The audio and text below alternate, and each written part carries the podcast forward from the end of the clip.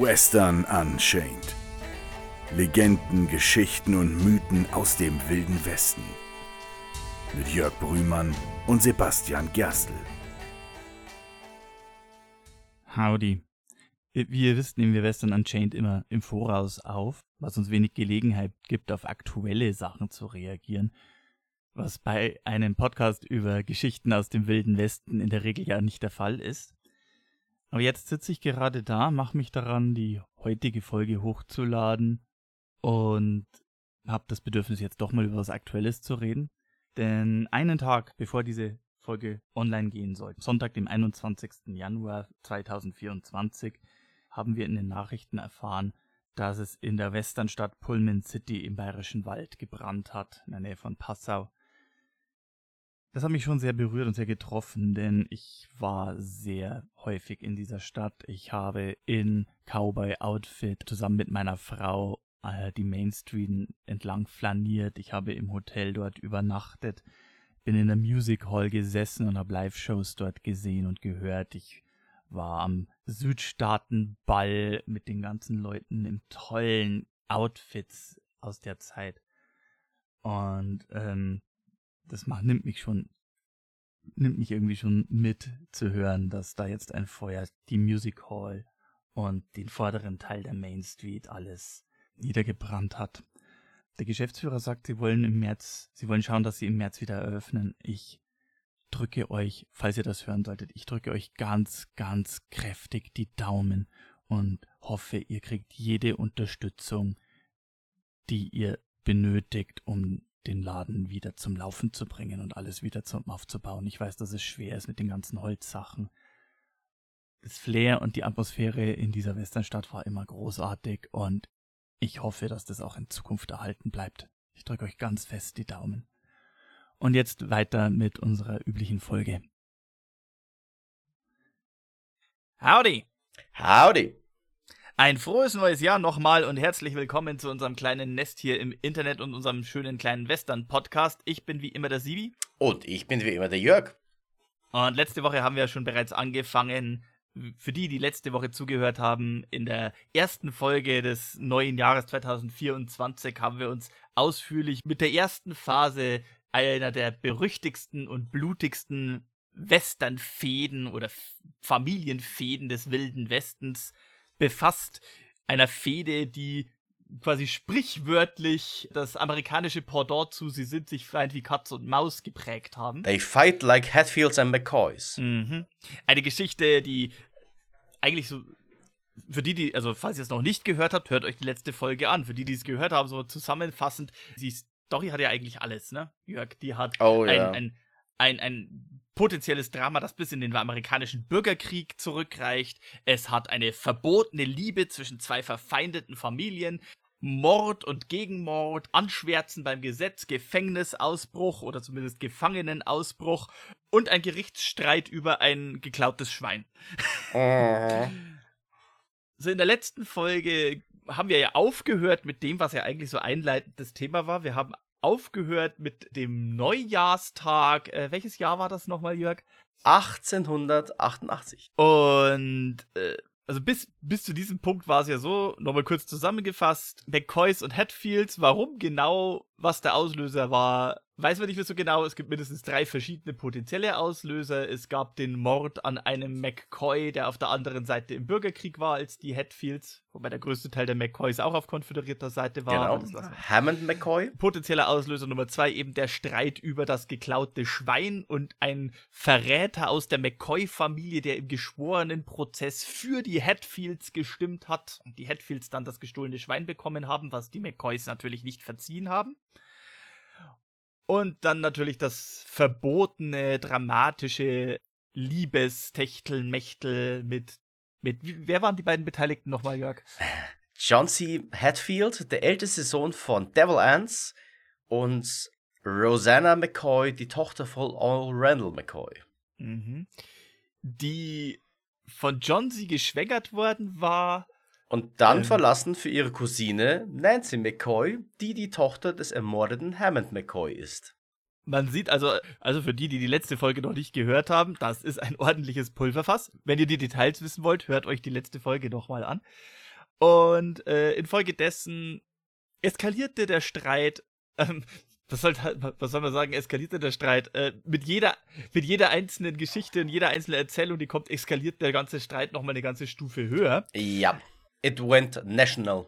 Ich meine, die Hatfields waren in West Virginia, die McCoys waren in Kentucky. Kentucky, ja. Mhm, aber getrennt waren sie nur durch einen Fluss. Und als wir das letzte Mal aufgehört haben, betrug der Death Poll zwischen diesen beiden Familien ein toter Hatfield und fünf tote McCoys. Ja, ja, so ungefähr. Genau.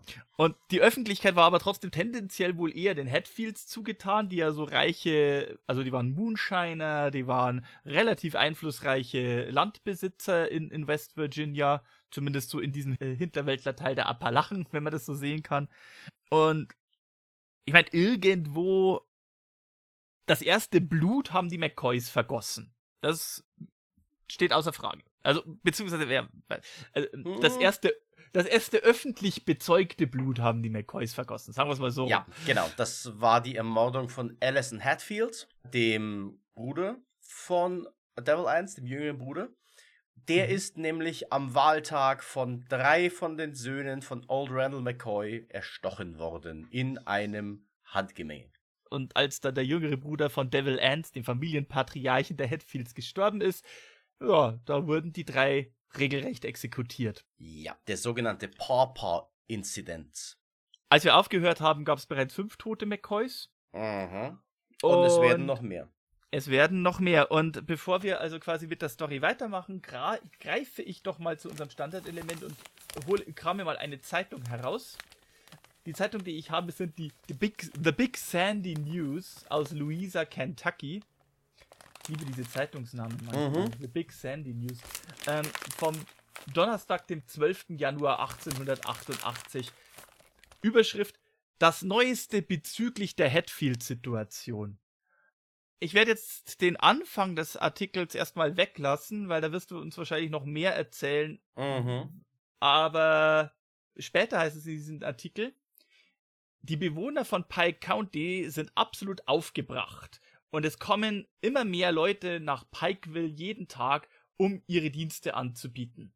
Das einzige Problem hierbei ist eine unzureichende Menge an Schusswaffen. Der Gouverneur von Kentucky wurde letzte Woche angeschrieben und um eine Leihgabe von 100 Schusswaffen und 100 Schuss Munition für jede dieser Waffen gebeten. 50 Männer haben sich derweil vergangene Woche bewaffnet und haben Pikeville verlassen, in Richtung der Gegend der Hatfield-Nachbarschaft. Fest entschlossen, die Mitglieder dieser Gang tot oder lebend zu ergreifen. Als wir zuletzt von ihnen gehört hatten, befanden sie sich in der Nachbarschaft und am Sonntagmorgen wurden mehrere Schüsse in dieser Gegend abgefeuert. Es könnten jederzeit noch 300 weitere Männer leichtens rekrutiert werden. ja. Also, mhm man, man bedenke, man, als wir letztes Mal aufgehört hatten, hatte sich das noch so eher angehört, als wäre die Öffentlichkeit, also in West Virginia sowieso, äh, aber so tendenziell die Öffentlichkeit nicht unbedingt auf der Seite der McCoys. Die waren nicht unbedingt mega beliebt in ihrer Gegend und dergleichen. Aber das klingt schon, den Gouverneur Oh ja. Das finde find ich am besten. Das größte Problem an dieser Angelegenheit ist nicht, dass nicht genügend Männer da werden, um gegen die Hatfields loszuziehen. Das Problem ist, dass nicht genügend Waffen vorhanden sind und dass sie den Gouverneur um Bewaffnung bitten. Mhm. Und ich kann jetzt schon kurz vorausschicken, einen kleinen Teaser. Der Gouverneur ist nicht die höchste staatliche Ebene, die in dieser Folge und in diesem Konflikt noch angerufen wird. Wir hatten es in der letzten Folge ja in der ja. Zeitung, die ich da zitiert habe, schon diese West Virginia Kentucky Situation. Also mit dem heutigen Vorfall, mit dem wir jetzt gleich loslegen werden, wird diese ganze Angelegenheit nicht nur eine Familienfehde zwischen zwei Familien, sondern geradezu ein Kleinkrieg zwischen zwei Bundesstaaten. Ja. Aber mehr dazu von dir, Jörg.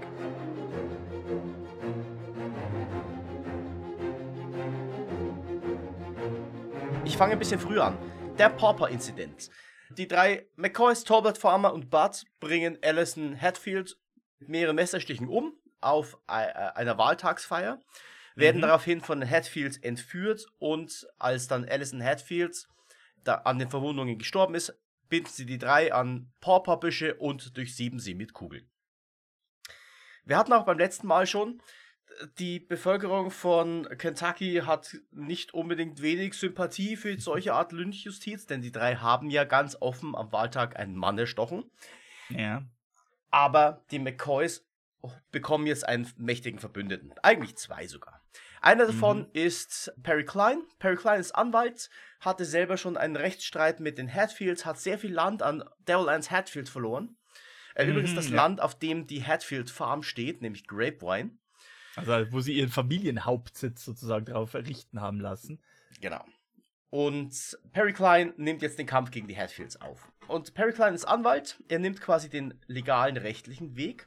Er geht zum Gouverneur, er nutzt alle seine Kontakte und er lässt jetzt Haftbefehle gegen Hatfields, motiviert den Gouverneur, Haftbefehle auszustellen und Auslieferungsanträge an den Staat West Virginia. Denn mhm. Die Hatfields wohnen in West Virginia, das Ganze passierte aber in Kentucky. Zu diesem Zeitpunkt war, waren aber die Hatfields in West Virginia noch sehr beliebt. Denn zum einen waren sie sehr finanzkräftig als Moonshiner und Forstbetreiber und zum anderen hat Devil Ants durchaus auch bei Wahlen sich eingemischt. Man sagt on gunpoint und hat den einen oder anderen äh, State Secretary des Gouverneurs auf seinen Posten befördert. Mit ja, dubiosen Methoden. Ja, ich meine, äh, äh, es war eine sehr große Familie, es war eine sehr finanziell einflussreiche Familie und in der Zeit, man hat es öfter gehabt, das mit den geheimen Wahlen war oft nicht so hundertprozentig geheim und außerdem ja, äh, hatte ja. ein so einflussreicher Mann, der ganz offensichtlich wenig Skrupel hat, zu Blutvergießen zu greifen, wenn seiner Familie was angetan wird, auch wenig Skrupel, andere Methoden äh, anzuwenden, damit Wahlen so ein bisschen in seine Richtung laufen. Kann man jetzt hm. mal so vermuten. Ja. Und tatsächlich passiert folgendes: Der Gouverneur von West Virginia wiederum verzögert jetzt diese Auslieferungen. Hm. Also West Virginia weigert sich, die Hatfields an Kentucky auszuliefern, obwohl es in Kentucky Haftbefehle gegen diverse Hatfields gibt. Devil Ants versucht diese ganze Geschichte jetzt zu lösen. Er schreibt einen Brief, beziehungsweise er lässt einen Brief schreiben, denn Devil Ants konnte bis ins hohe Alter nicht lesen und schreiben. Das, das ist, glaube ich, auch etwas. Sie sind zwar reich und einflussreich in der Gegend, aber wir reden hier wirklich von dem Klischee, der Klischee-Hinterwäldler-Gegend, was man so im amerikanischen Wilden Westen so, so sieht. Also die Appalachen sind wirklich auch heute noch nicht unbedingt mega gut gebildet ja. und äh, haben einen sehr hohen Analphabetenanteil und galten auch damals schon eher so ein bisschen als rückständiges Gebiet. Mhm. Perry Klein bekommt jetzt also einen Brief von Devil Ants, der durchaus sehr viel Sympathie mit den McCoys ausdrückt und versucht, diese ganze Sache so ein bisschen wieder auf den Boden der Tatsachen zu bringen. Perry Klein ist aber immer noch sauer und er reagiert nicht auf diesen Brief. Mhm. Daraufhin bekommt Perry Klein einen zweiten Brief. Von, nicht direkt von Devil Ants, sondern von einer Gruppierung von Vigilanten, hm. die im letzten Endes folgendes schreiben. Wir haben keinen Gefallen daran, Hunde aufzuhängen, aber wir haben den Strick schon und auch den Baum. Hm. Das heißt, sie bedrohen jetzt Perry Klein. Und angeblich sind es 49 Leute, die sich auf Seiten der Hatfields stellen und zur Not Perry Klein mit Lynchjustiz drohen. Jetzt kommt ein weiterer Akteur, den wir vorher nur kurz angeschnitten haben ins Spiel. Perry Klein ist mit neun Jahren Weise geworden, war Mündel von einem sogenannten Colonel John Deals. Mhm. Und er war nicht der Einzige. Er hatte nämlich einen mit, ein Mitmündel namens Frank Phillips. Und Frank Phillips trug den wohlklingenden Beinamen Bad Frank Phillips. Bad Frank. Jetzt war es in Tuck Valley zu der Zeit nicht unüblich, Menschen einen Beinamen zu geben wie Good oder Bad. Äh, ich sage ja Devil Ants, aber wir reden hier von einer Gegend, in der Moonshiner aktiv sind, in der Lynchjustiz ausgeübt wird. Wie kriegt da dann jemand den Beinamen Bad Frank? Mhm. Und Bad Frank Was? hat ihn wirklich, wirklich verdient. Bad Frank okay. war bekannt als schwerer Alkoholiker, war zweimal geschieden, weil er seine Frauen geschlagen hat. Und hm. mit Moral hatte er es nicht wirklich so. Er ist eigentlich genau das Gegenstück zu Perry Klein. Man könnte sagen, one is the book, the other is the bullet. Okay. Zwei Kehrseiten einer Medaille, oder? Ja, und Perry Klein wendet sich jetzt an Bad Frank Phillips und an den Gouverneur und sorgt dafür, dass Bad Frank Phillips zum Special Deputy von Kentucky, von Pikeville, Kentucky wird. Oh. Und Bad Frank Phillips zögert nicht lang. Ja. Er stellt eine Posse zusammen und reitet nach West Virginia, um Hatfields zu fangen. Tatsächlich kehren sie zurück mit einem McCoy. Ähm, Äh, ja. Also sie fangen Okay. jemanden, aber es ist ein McCoy. Und dadurch, dass Bad Frank Phillip auch nicht besonders beliebt ist bei der Bevölkerung von Pikeville, verliert er seinen Posten als Special Deputy relativ schnell wieder. Er ist jetzt also wieder Zivilist. Aber jetzt muss man eine Sache über Bad Frank Phillip wissen. Dieser Mann hat nicht aus Liebe zum Gesetz oder zur Gerechtigkeit gehandelt. Nein, Bad Frank Phillips hatte nur ein Ziel und zwar wollte er Devil Ants Hatfield dingfest machen, tot oder lebendig. hatte der auch eine private Agenda gegen den? Nee, er war scheinbar einfach nur ein Arsch. okay. Äh, wir, wir lernen noch mehr über Bad Frank Phillips und ihr werdet mir zustimmen, er, he's, he's really the bad guy. Ja. Also jetzt passiert folgendes: nach diesem, nach diesem erfolglosen Raid, wo sie nur einen McCoy zurückbringen, bekommt Perry Klein einen dritten Brief von Devil Ants. Er hat versucht mit Mitleid, er hat es versucht mit Bedrohen, jetzt versucht er es mit Bestechung. Devil Ants Okay. Hatfield bietet Perry Klein nämlich 200 Dollar, wenn er aufhört, die Hatfields zu verfolgen. Ähm, wohlgemerkt, das ist der Mann, dem er sein, sein Erbland geklaut hat. Er Ja. versucht ihn mit, den versucht er mit 200 Dollar. Also ich meine, 200 Ja. Dollar sind in der Zeit zwar schon eine Stange Geld, aber trotz, das, das wirkt trotzdem eine ganz, äh, Ja. ja, Nach heutigem Maßstab übrigens 6.500 Dollar. ist, ist zwar eine ganze Stange Geld, klingt aber trotzdem nicht ganz verhältnismäßig. Das stimmt, aber umso verwunderlicher, Perry Klein nimmt das Ganze an. Perry Klein sagt, er nimmt das Geld und er lässt es gut sein. Aber nicht Ah. Bad Frank Phillips. Es sind ja wirklich nur Schweinehunde in dieser Geschichte. Oh, ja. Entschuldigung. Bad Frank Okay. Phillips jagt weiterhin Hatfields. Also beschließt Devil Ants, Perry Klein hat er bestochen, Bad Frank Phillip kriegt er nicht klein. Jetzt will er direkt an die Quelle, nämlich zu Mhm. Old Randall McCoy. Mhm, den anderen Familienpatriarchen. Genau, und wir haben es schon das letzte Mal angekündigt, das Ereignis trägt den fabulösen Namen New Year Massacre.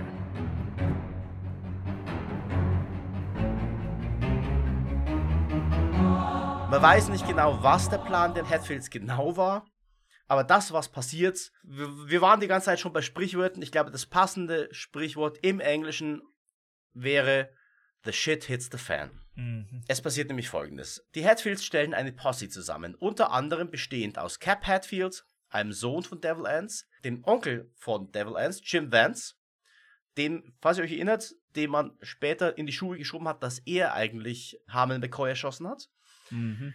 noch ein paar anderen Leuten und dem unehelichen Sohn von dem ermordeten Allison Hatfield, einem gewissen Cotton Top Allison Mounts. Mhm. Und die reiten nun zur Familienfarm der McCoys. Sie ziehen sich Säcke über den Kopf, stellen sich vor die Farm und rufen laut: Old Randall, get out, you're a prisoner of war now. Kriegsgefangener gleich. Ja, Ja, okay. sie erklären, dass er sich stellen soll als Kriegsgefangener. Der Sohn von Old Randall reagiert sofort. Er rennt in den ersten Stock, öffnet ein Fenster und beginnt auf die Angreifer zu schießen mit seiner Winchester. Es kommt zum Schusswechsel. Auf der Farm der McCoys. Hm. Tatsächlich versucht Jim Vance, der Onkel, die McCoys auszuräuchern. Er geht hinters Haus. Er findet ein wenig getrocknete Baumwolle, steckt sie an und stopft sie zwischen die Balken des Hauses, sodass dieses anfängt zu brennen. Im Haus die McCoy-Familie, also die, der, der, der Sohn, Calvin McCoy und der Vater versuchen sich gegen die Hatfields zu wehren. Die Frauen versuchen mit allem Wasser, das sie haben, das Haus zu löschen. Hm, hm, hm, hm, hm. In dieser Situation geht Alifair McCoy, eine der Töchter von Randall, nach draußen und muss wohl rufen: Cap Hatfield, ich erkenne deine Stimme. Ja, nun, ähm, eh, vielleicht nicht die klügste Situation in so einem Fall. Nein, denn was jetzt passiert, macht das Ganze noch schlimmer. Ein Schuss kracht. Alifair McCoy wird erschossen. Mhm. Woraufhin ihre Mutter, Sarah, genannt Sally McCoy, nach draußen eilt, um festzustellen, dass ihre Tochter offensichtlich tot ist, während sie von einem Mann man weiß nicht genau, wer es war, mit dem Kolben des Revolvers niedergeschlagen wird und schwer verletzt zu Boden sinkt. Mm. Jetzt kommen wir wieder zur Legendenbildung. Man sagt, dass Leute mit dem Revolver niederschlagen, war ein typischer Move von Jim Vance. Ja, ich meine, gibt mehrere Leute, die sowas machen, aber ja, okay. Ja, also man, man schiebt es ihm hinterher in die Schuhe. Jetzt liegt also die schwer verletzte Sally neben ihrer toten Tochter Elefair. Der dritte, der hinausstürmt, ist Calvin McCoy, der das Ganze jetzt rächen möchte und der auch erschossen wird. Ich meine, nicht unbedingt die klügste Aktion, wenn das Haus umstellt ist und Nein, die Leute nicht eh wirklich. ähm, nicht wirklich. ja. Ah, Wobei andererseits das Haus brennt mittlerweile lichterloh. Okay, ja. Und sie ja, können es nicht also, löschen. Old Randall McCoy schafft es gerade noch, in die Wälder zu fliehen und entkommt diesem Anschlag. Hm. Die Bilanz des Ganzen: zwei McCoy-Kinder tot, die Frau von Old Randall schwer verletzt und das wird sie ihr ganzes Leben lang auch noch bleiben. Und Old Randall auf der Flucht. Die Hatfields ziehen getane Dinge ab.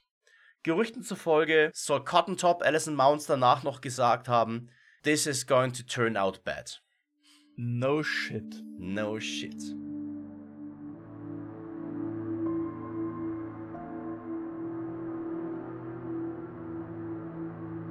Ja, wir haben bereits in den Zeitungsartikel leicht mitbekommen, dass die Leute in der Gegend über diesen Vorfall nicht unbedingt sonderlich glücklich waren.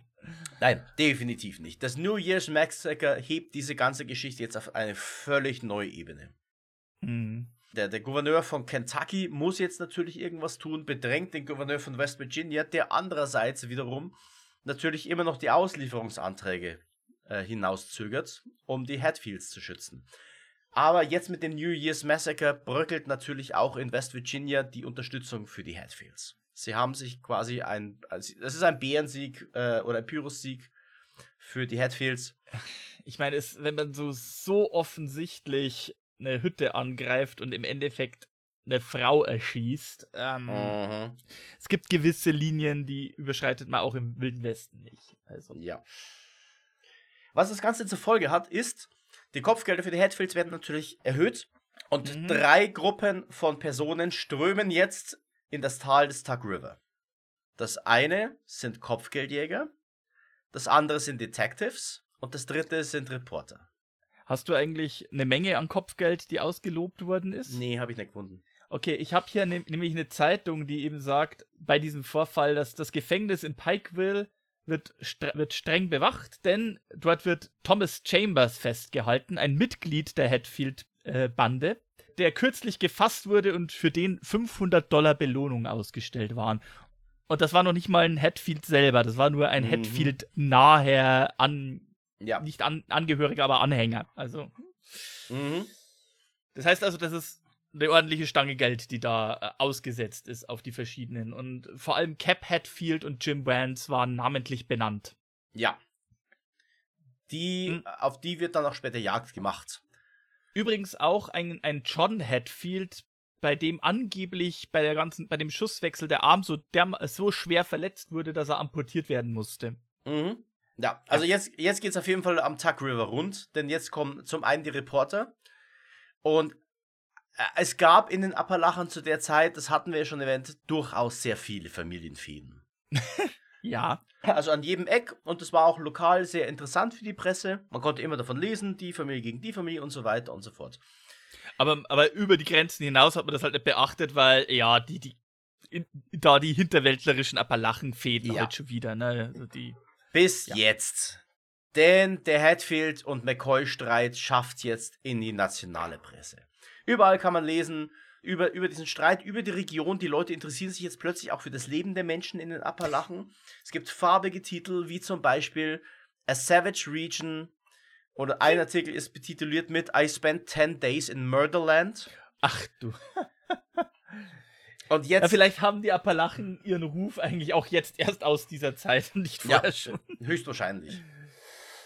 Und die andere Gruppe sind natürlich die Kopfgeldjäger und Detectives. Einer lokalen Quelle, ich weiß den Namen jetzt nicht mehr, entgeht das spöttische Sprichwort If we would put a bounty on all the bounty hunters and detectives, the Hatfields and McCoys would team up and would solve the problem once and for all. Das heißt, wenn man Ja. statt auf die Hatfields auf die Kopfgeldjäger ein Kopfgeld aussetzen würden, würden die Hatfields und McCoys sich versöhnen und das Problem wäre für alle gelöst. Ja, weil die Kopfgeldjäger selber gehen ja mit Sicherheit auch alles andere als zimperlich äh, zu Werke Nein. hier. Oh, wo wir schon dabei sind, alles andere als zimperlich. Erneuter Auftritt, Bad Frank Phillips. Denn der geht jetzt groß auf die Jagd. Er stellt wieder Posses zusammen, er reitet über den Tug River in Hatfield Territory. Jetzt hat er wieder eine Legitimation, oder? Ja. ja. Mhm, mhm. Und die ersten, die er erwischt, sind Cap Hatfield und Jim Vance. Die beiden oh. stöbert er auf und es kommt zu einem Schusswechsel. Mhm, mh, Während Cap Hatfield entkommen kann, bekommt Jim Vance eine Kugel ab und zwar in den Bauch. Und mhm. damit kann er nicht mehr fliehen. Jim Vance liegt also jetzt wehrlos am Boden. Frank Phillips geht zu Jim Vance und schießt ihn in den Kopf. Ja. Jim Vance hatte nochmal welche Rel Relation zu Ansi Hatfield? Äh, Jim Devil Vance ist der Onkel von Devil Anse Hatfields. Mhm, mh. Und er war bei dem New Year Massacre dabei. Angeblich hat er Sally McCoy schwer verwundet mit seinem Kolben und das Haus angezündet. Ja, Manche würden sagen, er ist der heimliche Rädelsführer aber er stand wahrscheinlich Devil Ants besonders nah. Er stand ihm besonders nahe. Also ich habe ne, hab einen schönen Vergleich gehört. He was the Darth Vader to Devil Ants Palpatine. So haben wir ihn später dargestellt. Was wirklich okay. dran ist, weiß okay. man nicht genau. Man weiß ja auch nicht, ob er wirklich, eh, wirklich eher Harmon McCoy erschossen hat oder ob es Devil Ants war und so weiter und so fort. Aber im Laufe der Zeit wurde Jim Vance immer mehr aufgebauscht zu einem der großen Protagonisten dieser Geschichte. Mhm, mh. Ein weiterer Hatfield, der ins Netz geht, diesmal aber tatsächlich Perry Klein, ist Valentine, genannt Uncle Wall Hatfield. Ein älterer Bruder von Devil Ants. Auch Uncle Wall oder Old Wall war Friedensrichter. Wir erinnern uns, mhm. der, der Cousin, äh, Preacher Ants war auch Friedensrichter. Und Uncle Wall möchte jetzt nichts mehr mit der Sache zu tun haben. Er schreibt an Perry Klein, er stellt sich der Justiz unter der Voraussetzung, dass er an dem Tag verhaftet wird, an dem seine Gerichtsverhandlung sein soll. Denn er möchte nicht ins Gefängnis. Ich kann ja. auch verstehen, warum er nicht ins Gefängnis will. Im Gefängnis ist er ja quasi eine Sitting Duck. Ja, genau. Äh, es hilft ihm aber nichts. Er wird dann von Frank Phillips einkassiert und ins Gefängnis von Pikeville, Kentucky gebracht. Mhm. Äh, Im Laufe der Zeit startet äh, Bad Frank Phillips immer neue Jagdzüge rüber nach West Virginia und fängt auch noch einige Hatfields. Am Ende sind neun Hatfields in Gefangenschaft in Pikeville. Mhm. Aber die Brutalität, mit der er das macht, sorgt dafür, dass nun auch West Virginia reagiert. Denn der mhm. Gouverneur von West Virginia, wir erinnern uns, er versucht immer noch die Auslieferung der Hatfields zu verhindern, sieht jetzt eine Gefährdung für West Virginia und beschließt, eine Miliz aufzustellen, die die Grenzen am Tuck River patrouillieren soll, um weitere Überfälle von Frank Phillips zu verhindern. Nee, ich meine, von seiner Sicht der Dinge kommen da irgendwelche Marodeure aus äh, Kentucky, die auf Kopfgeld scharf sind in sein Gebiet und ja. äh, schießen wehrlosen Leuten in den Kopf. ja, genau. Tatsächlich fängt dann auch diese Miliz zu patrouillieren an. Das hält Bad Frank Phillips aber nicht auf. Und es kommt zur letzten großen bewaffneten Auseinandersetzung dieser Familienfehde. Denn Bad Frank Phillips reitet über den Tug River und trifft dort auf die Miliz und es kommt zum Gefecht von Grapevine Creek. Gefecht? das, Gefecht. The, Battle, the Battle of Grapevine Creek. Eine Bande an Kopfgeldjägern gegen die Miliz von West Virginia. Ja. Es kommt zu einer wilden Schießerei und auch zu einem sehr tragischen Ereignis, denn in der Miliz von West Virginia kämpft ein junger Mann, der sich gerade am Morgen desselben Tages dieser Miliz angeschlossen hat. Mhm. Und der bekommt jetzt einen Schuss ins Bein, fällt vom Pferd, versucht sich hinter einem Zaun in Deckung zu bringen, wird dort von Bertrand Phillips gefunden und kaltblütig erschossen. Ja, der, der, Kerl ist doch wirklich wie ein, wie ein Bluthund im Blutrausch, oder? Ja. Ja, ja, jetzt, jetzt verstehst du, warum ich sage, Bad Frank Phillips war einfach ein Arsch. Äh, der Kerl verdient seinen Beinamen. Also, mhm. Oh ja, gut. Wie gesagt, die Battle of Grapevine Creek ist die letzte große bewaffnete Auseinandersetzung zwischen Hatfields und McCoys. Es sitzen jetzt insgesamt neun Hatfields im Gefängnis in Pikeville. Unter anderem Uncle Wall, aber auch Cotton Top Alison Mounts. Der uneheliche Sohn von Alison Hatfield. Ja. Genau. Zusätzlich trifft die Hatfields jetzt noch ein schwerer Schlag. Wir erinnern uns. John C. Hatfield hat Rosanna McCoy verlassen und stattdessen ihre Cousine Nancy geheiratet. Mhm, mhm. Jetzt muss man dazu sagen, Nancy McCoy ist eine McCoy und sie hat genug Gründe, die Hatfields nicht zu mögen. Mhm. Unter anderem, weil sie ihren Vater erschossen haben, noch kurz vor ihrer Geburt. Mutmaßlich möglicherweise, aber ja. Ja, und Nancy McCoy rennt jetzt davon Mhm. und sucht sich einen neuen Mann. Rate mal wen. Bad Frank Phillips. Ja. Ah, ja, okay, die, äh, die hat's mit Männern. Ähm, Mhm. Ja. Ach Gott. Ach Gott. Zusätzlich passiert jetzt noch folgendes. Devil Ants, wir hatten es in der letzten Folge schon, war auch unter anderem dafür berüchtigt, dass er sehr viele Prozesse geführt hat um Land. Ja. Und dadurch, dass er sehr einflussreich war bei den Gerichten in West Virginia, haben die eigentlich das Ganze immer schnell abgehandelt zugunsten von Devil Ants. Mhm, mhm, Durch mhm. das New Year's Massacre ist Devil Ants jetzt aber auch für die Gerichte nicht mehr haltbar. Das bedeutet, er verliert eine Reihe an Gerichtsprozessen, verschuldet sich stark und muss sein Land verkaufen. Grapevine Creek. Oh, den Stammsitz der Familie. Genau, den Stammsitz der Familie, den er Jahrzehnte vorher Perry Klein abgeluchst hat. Mhm. Stattdessen ziehen die Hatfields jetzt weiter in die Berge und bauen sich eine Festung in den Bergen. Also Eine Festung. Eine Festung. Es ist wirklich beschrieben als ein großes Haus aus dicken Baumstämmen, die Kugeln nicht durchdringen können. Sie gehen Patrouille, sie bewachen das Umland und tatsächlich schaffen es die Kopfgeldjäger und Detectives nicht mehr, weitere Hatfields gefangen zu nehmen. Mhm. Devil Ants verbringt übrigens den Rest seines Lebens in dieser Bergfestung. So verschanzt in einer Festung in den Appalachen. Ja, genau. Äh, kurzer Exkurs zu Old Randall, dessen Farmhaus hier niedergebrannt wurde. Old Ja. Randall zieht nach Pikeville, bleibt da den Rest seines Lebens, bekommt von Perry Klein die Konzession als Fährmann und lebt sein restliches Leben als Fährbetreiber weiter. Sie haben auch beide ihren Familienstammsitz verloren. Sie verarmen beide. Es- hat was von Romeo und Julia auf dem Lande, echt. Ja, aber es wird noch wilder. Denn auch Old Randall bleibt von weiteren Schicksalsschlägen nicht verschont. Zum einen verlieren sie ein Kind, denn Sally McCoy ist durch den Schlag auf den Kopf so schwer verletzt worden, dass sie Zeit ihres Lebens eine Behinderung davonträgt und deswegen auch das ungeborene Kind verliert. Außerdem stirbt jetzt auch noch Rosanna McCoy Mhm. die er zwar verstoßen hatte, die aber immer noch seine Tochter war. Mit 29 Jahren scheidet sie dann dahin. Mhm. Und verheiratet, ein verlorenes Kind von John C. Hatfield, von der eigenen Familie verstoßen, von keinem gewollt. Also die ist wirklich die ärmste in der ganzen Geschichte, ohne Frage. Oh ja. Ja. Wir sind jetzt bei insgesamt elf Toten. In dieser ganzen Fehde. Mhm. Wie gesagt, die bewaffneten Konflikte sind vorbei. Es hört aber nicht auf zu eskalieren.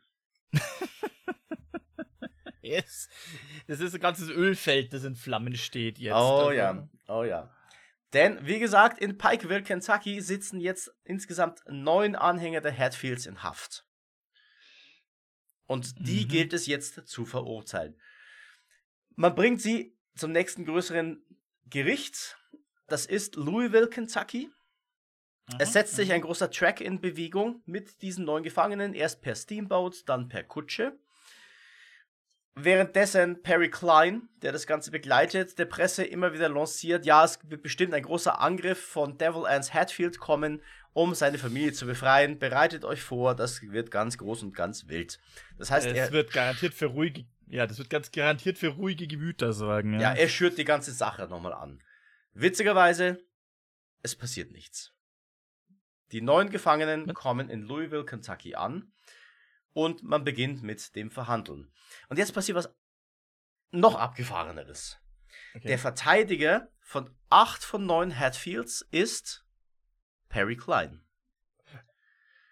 äh, Perry Klein beschließt also jetzt, acht von diesen neun Hatfields als Strafverteidiger zu verteidigen. Mit einer Ausnahme, und zwar Cotton Top Allison Mounts. Wa- Warum den nicht? der kann sich keinen Verteidiger leisten. Ähm, und, und die Hatfields äh, sind nicht bereit. Äh, der, der, ist doch, der ist doch Familie irgendwo. Wir kommen noch dazu. Ich meine, okay, ja. Wir kommen noch dazu. Es, es geht erstmal ein großer Rechtsstreit los. Denn jetzt haben wir folgendes Problem. Die Hatfields wurden in West Virginia gefangen genommen, um in Kentucky verurteilt zu werden. Der Staat mhm. West Virginia argumentiert jetzt, die wurden nie ausgeliefert, also ist es nicht rechtens, die Leute in Kentucky zu verurteilen. Der Staat Kentucky wiederum argumentiert, mhm, mhm, wir haben sie jetzt hier in Kentucky und sie haben in Kentucky Verbrechen begangen, also können wir sie verurteilen. Sie befinden sich auf Ken Boden, also ja. auf Staatsgebiet, deswegen können sie. Äh, ja. Und dieser ganze Streit eskaliert so weit hoch, dass die Gouverneure von Kentucky und West Virginia ihre Milizen alarmieren für den Fall, dass es zu bewaffneten Konflikten zwischen diesen beiden Staaten kommt, wegen dem Hatfield-McCoy-Prozess. Äh.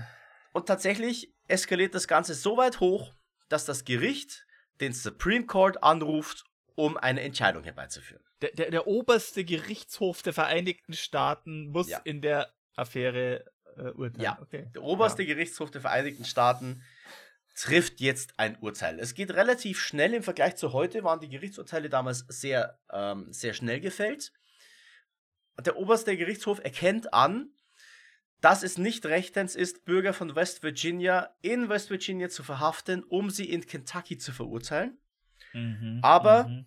er erkennt auch an, wenn sie schon in Kentucky in Haft sitzen, ist es rechtens, sie zu verurteilen. Äh, ja, okay, aber ähm, ja. Das heißt, es müssen dann später noch Leute verurteilt werden, die die unrechtsmäßige Verhaftung durchgeführt haben, oder wie? Tatsächlich wird später in West Virginia ein Kopfgeld ausgesetzt auf Bad Frank Phillips wegen der Ermordung eines Milizionärs und Jim Vance. Äh, Kopfgeld auf die Kopfgeldjäger wegen des Kopfgelds. Äh, ich hab Kopfgeld. Ja. Also, das ist super wild. So, der Gerichtsprozess verläuft folgendermaßen. Acht der Hatfields, die von Perry Klein verteidigt werden, kommen mit hohen Gefängnisstrafen davon. Namentlich mhm. Val Hatfield, John C. Hatfield und noch ein paar andere. Okay, okay. Die verbringen also ihre Zeit ab sofort im Gefängnis.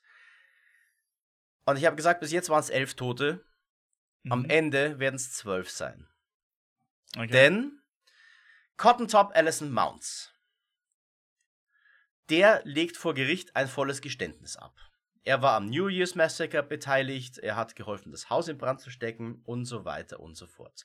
Jetzt muss man dazu sagen, Cotton Top, der übrigens wegen seinen, äh, wegen seinen strohblonden Haaren so genannt wurde, war, wie heißt du schön, mentally challenged. Also er war jetzt nicht voll auf der Höhe. Nicht die hellste Kerze, Kerze Nein. im Leuchter. Ah, okay. Nicht die hellste Kerze im Leuchter. Wahrscheinlich auch durchaus geistig sehr eingeschränkt. Und später soll er gesagt haben, man hätte ihm 100 Dollar versprochen für einen Verteidiger, wenn er sich schuldig bekenne. Moment, Moment. Man hätte ihm 100 Dollar für einen Verteidiger versprochen, den er nicht hatte. Den er nicht hatte, wenn er sich für schuldig bekennt, wenn ihm der Verteidiger nichts mehr bringt. Ja. Das heißt, die haben ihn auflaufen lassen und haben quasi den den dummen, ja. unehelichen Bastard vorgeschoben, damit der die ganze Schuld auf sich nimmt, damit die anderen leichter davon kommen. Ja, Cotton Top Alison Mounts wird das Bauernopfer in diesem Prozess. Uh. Harry Klein wurde später gefragt, warum trotz dieser dubiosen Situation er zum Tode verurteilt wurde und die Antwort von Perry Klein war, well, somebody had to be hanged. Sie haben einen Schuldigen gefordert, ein, ein Blut für den Blutgott. Ja, äh, sie, äh, ja, ja äh, einer, einer musste aufgehängt werden wegen dieser ein, ein, Einer musste aufgehängt werden, um dieses ganze Blutvergießen zu rächen, sühnen. Ja. Oh Ta und tatsächlich, Cotton Top Allison Mounts wird der erste Mensch seit 40 Jahren sein, den man in Kentucky aufknüpft. Offiziell. Okay. Es wird ein Galgen gebaut. Allison Mount geht die 13 Stufen hinauf und verwirkt sein Leben am Galgen das letzte Opfer der Hatfield and McCoy-Fehde. Haben sich die 100 Dollar echt gelohnt für ihn. Ja.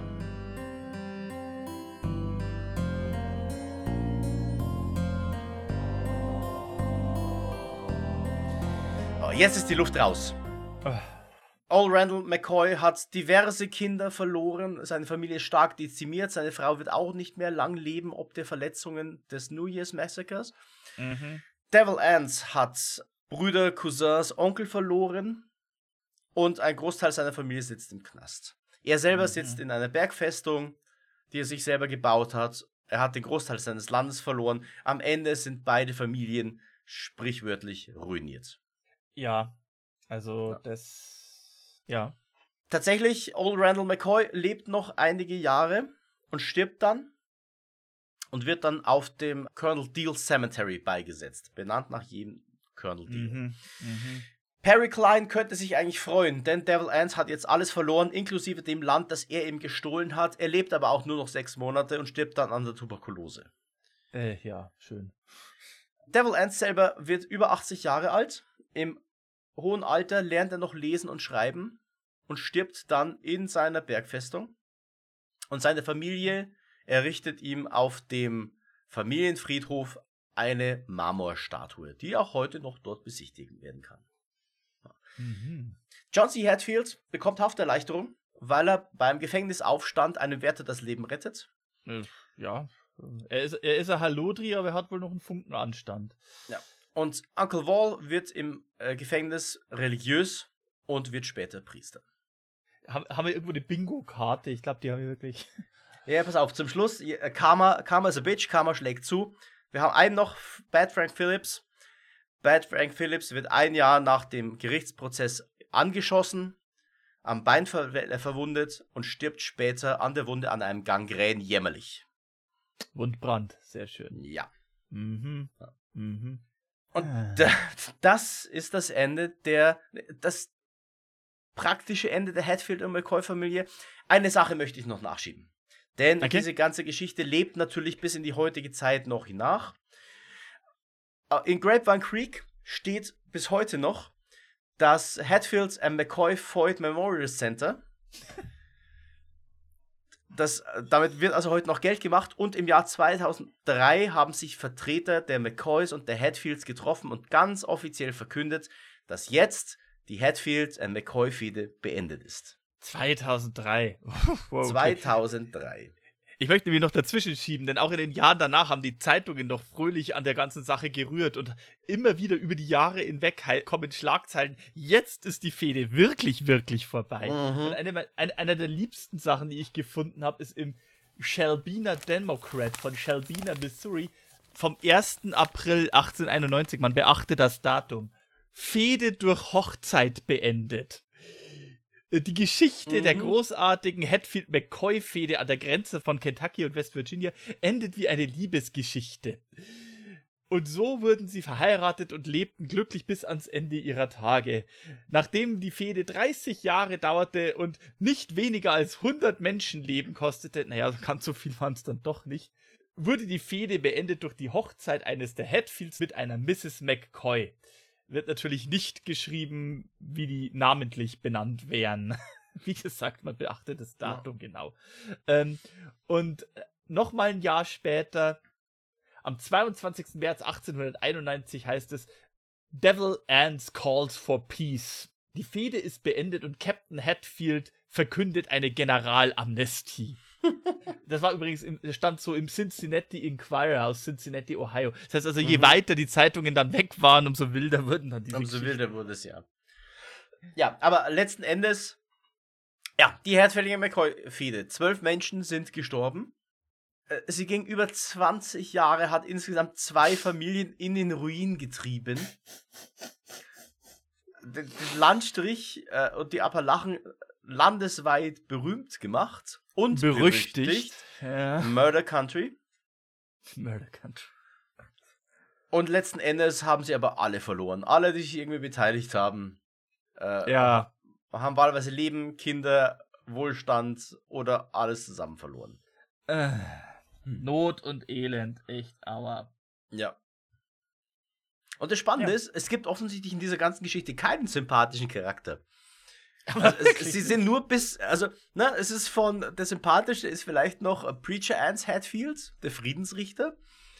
wobei der auch schon in der Sache mit drin hängt. Und dann geht es nur noch bergab bis hin zu Bad Frank Phillips. Äh, außer, außer vielleicht Rosanna McCoy, deren einziger Fehler war, sich in einen absoluten Hallodri zu verknallen. Ja, das stimmt. Äh. Moral aus der Geschichte, lauft nicht hinter irgendeinem Kerl her, nur weil er euch schöne Augen auf einem Tanzball gemacht hat. Äh. Ja. Das ist also die Geschichte der Hatfields und McCoys, die, die Vereinigten Staaten, also ja, äh, es wurde zu einem geflügelten Wort. Mhm. Auch in Jahrzehnten danach taucht immer wieder auf, dass das Familienangehörige der Hatfields und McCoys einander nicht leiden könnten und das immer wieder neu aufflammt. Ja. Ähm, ich habe übrigens Ja. auch was Spannendes gefunden in diesem Mhm. Zusammenhang. Es sind Artikel, die ich gefunden habe von den NBC News, äh, ursprünglich aus dem Jahr 2007, 5. April 2007. Und der tut unter anderem auch den Truce, also den Waffenstillstand, der 2003 verkündet wurde, zitieren. Und der spricht von einer Madness Disease. Mhm. Und zwar wurde eine Studie durchgeführt von einem Arzt. Äh, ich weiß nicht, wie seriös die war, aber erstmals veröffentlicht in einem medizinischen Journal im Jahr 1998 äh, hat er über vier Generationen hinweg Familienangehörige der McCoys untersucht und hat an jenen ein, den sogenannten Morbus Hippel-Lindau festgestellt. Mhm. Das ist wohl eine Tumorerkrankung, Mhm. retinozerebelläre Angiomatose. Du kannst mit so einem Begriff wahrscheinlich mehr was anfangen als ich. Ähm, ja. Eine Nervenerkrankung. Also die, die Patienten entwickeln wohl so eigentlich gutartige Tumore, die Mhm. sich an den Organen an den, und an den Augen überwiegend Mhm. feststellen, aber auch im Bereich des Kleinhirns. Ja, retinocerebulär heißt Retina Mhm. und Kleinhirn. Mhm. Und was wohl eine äh, Nebenerscheinung ist, ist, dass diese, wenn die, wenn die Leute von diesem Tumor an diesem Tumor erkrankt wird, dass übermäßig viel Adrenalin ausgeschüttet wird bei denen. Mhm. Weil eben auch die Adrenalindrüse betroffen Ja. ist. Mhm. Und das sorgt dafür, dass sie äh, Hair Trigger Temper bekommen, also ein Mhm. Temperament, dass sie auf die wegen der kleinsten Angelegenheit losgehen und explodieren und vor allem nachhaltig Groll hegen und den nicht Mm, loslassen können. Okay. Ja, mhm. Das würde auch erklären, warum Tolbin McCoy so sauer war bei, bei der Wahltagsfeier, dass er auf Alison Hatfield losgegangen ist. Mhm. Wegen der Geschichte mit Rosanna. Dieser Mo Morbus Hippel-Lindau ist wohl auch eine her hereditäre Krankheit. Das heißt also, wenn man genetische Disposition hat, vererbt sich das weiter innerhalb des, Mhm. Fa- der, der Familie, was dann auch erklärt, warum das so ein, ein generationsübergreifender Konflikt war. Ähm, Mhm. Stellt sich die Frage, ob bei den Hatfields auch sowas war. Da würde, da hätte ich jetzt keine Studie dazu gefunden, aber ich fand es einen sehr interessanten Nebenaspekt. Jetzt muss man dazu sagen, was die ganze Geschichte natürlich noch absurder macht, ist, dass die Hatfields und McCoys durchaus untereinander auch geheiratet haben. Auch vor der Fehde schon. Was natürlich bedeuten könnte, dass diese hereditäre Krankheit auch bei den Hatfields präsent war. Ja. Also möglicherweise. Ja. Ich meine, kann man es einfach nur auf so ein medizinisches Ding zurückführen? Es wäre vielleicht ein bisschen zu simpel die Antwort, aber es äh, gibt dem Ganzen nochmal irgendwie so ein, so ein i-Tüpfelchen mit. Irgendwo. Ja. Äh, zum Abschluss muss ich übrigens sagen, ich habe diese, ich, hab, ich habe sehr viele Quellen gefunden. Interessanterweise nicht Wikipedia, da steht relativ wenig dazu. Ich habe mir sehr viele Podcasts und andere Internetseiten und so weiter zu all den Personen angehört. Ja. Und ich musste es wirklich so eindampfen, dass es in zwei Folgen passt. Äh, Googelt mal, es gibt ein paar echt gute englischsprachige Podcasts, die ich mir auch zur Einführung angehört habe, um so ein bisschen Überblick zu bekommen. Und Mhm. an der Story ist natürlich noch wesentlich mehr Details dran, ne? Mehr Personen, mehr Geschehnisse und so weiter und so fort. Das, was ich jetzt erzählt habe, sind wirklich die Kernpunkte dieser ganzen Geschichte. Und wer das Ganze irgendwie so ein bisschen eingedampft haben möchte auf etwa 300 Minuten und, und sich das quasi nicht, nicht anlesen möchte oder anhören, sondern irgendwie angucken. Wir haben es in der letzten Folge schon erwähnt, es gibt diese wirklich extrem empfehlenswerte Miniserie Hatfields und McCoys. Kevin Costner als Devil Ansi Hatfield und Bill Paxton als Ole Randall McCoy. Der deutsche Untertitel ist Kein Vergeben, kein Vergessen. Eine wirklich sehr empfehlenswerte Western-Miniserie. Sie orientiert sich auf jeden Fall sehr nah an den historischen Be Begebenheiten. Das New Year's Massacre hat natürlich eine sehr zentrale Rolle darin und da hört die Serie aber auch noch lange nicht auf. Also sehr empfehlenswert, kann ich nur nahelegen, sich das mal anzugucken. Gut.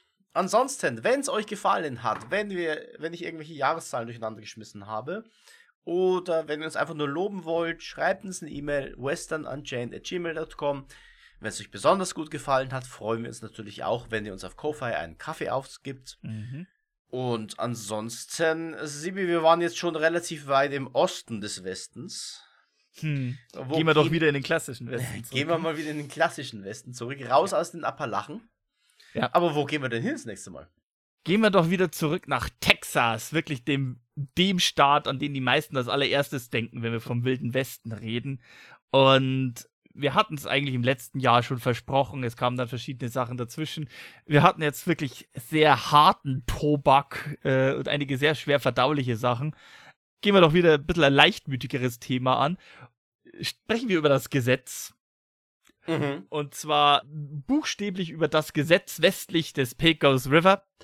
Und einen Mann, über den ein Texas Ranger gesagt haben soll, er war mit Sicherheit nicht der beste Richter für diese Gegend, aber er war der richtige Ge- Richter für diese Gegend. Ein Mann, der auch weit über die Landesgrenzen bekannt war für die Art und Weise, wie er Gericht gehalten hat und die doch sehr originelle Auslegung des Gesetzes bei seinen Urteilssprüchen. Reden wir also über Judge Roy Bean. Sehr gut. Dann freue ich mich auf die nächste Folge. Und bis dahin, äh, fangt keine Fäden an. Das geht nie gut aus. Wie gesagt, rennt keinem Mann auf einem Tanzball hinterher, nur weil er euch schöne Augen gemacht hat. Mhm. Und aufpassen bei Schweinen. Ein Streit über ein Schwein sollte man nicht auf die leichte Schulter nehmen. Nein. Und ansonsten, guten Morgen, guten Tag, guten Abend, wann ihr das hört. Bleibt fest im Sattel. Adios, Muchachos und Muchachas. Und ciao.